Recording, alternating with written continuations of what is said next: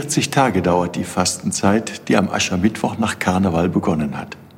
Diese 40 Tage der Vorbereitung auf Ostern, die können manchmal ganz schön lang werden.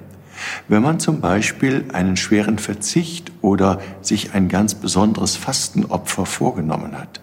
Wie gut, dass es da die Sonntage gibt, denn am Sonntag, da wird grundsätzlich nicht gefastet. Selbst regelmäßige Kirchgänger wissen das nicht. Doch es ist wirklich wahr. Der Sonntag gilt nicht nur als Ruhetag, sondern er ist der Tag des Herrn. Er ist ein kleiner Ostertag, der Tag, an dem wir den Tod und die Auferstehung Jesu Christi in der heiligen Eucharistie feiern. Wenn aber Christus unter den Gestalten von Brot und Wein wirklich da ist, in unserer Mitte ist, dann können wir doch auf gar keinen Fall fasten.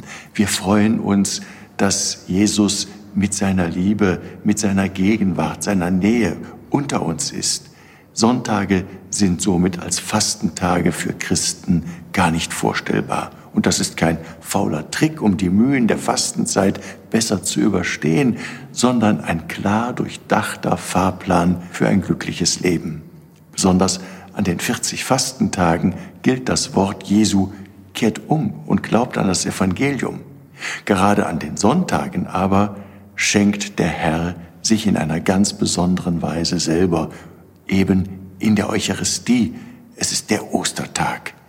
Für uns zeigt sich darin, dass seine Liebe stärker ist als der Tod.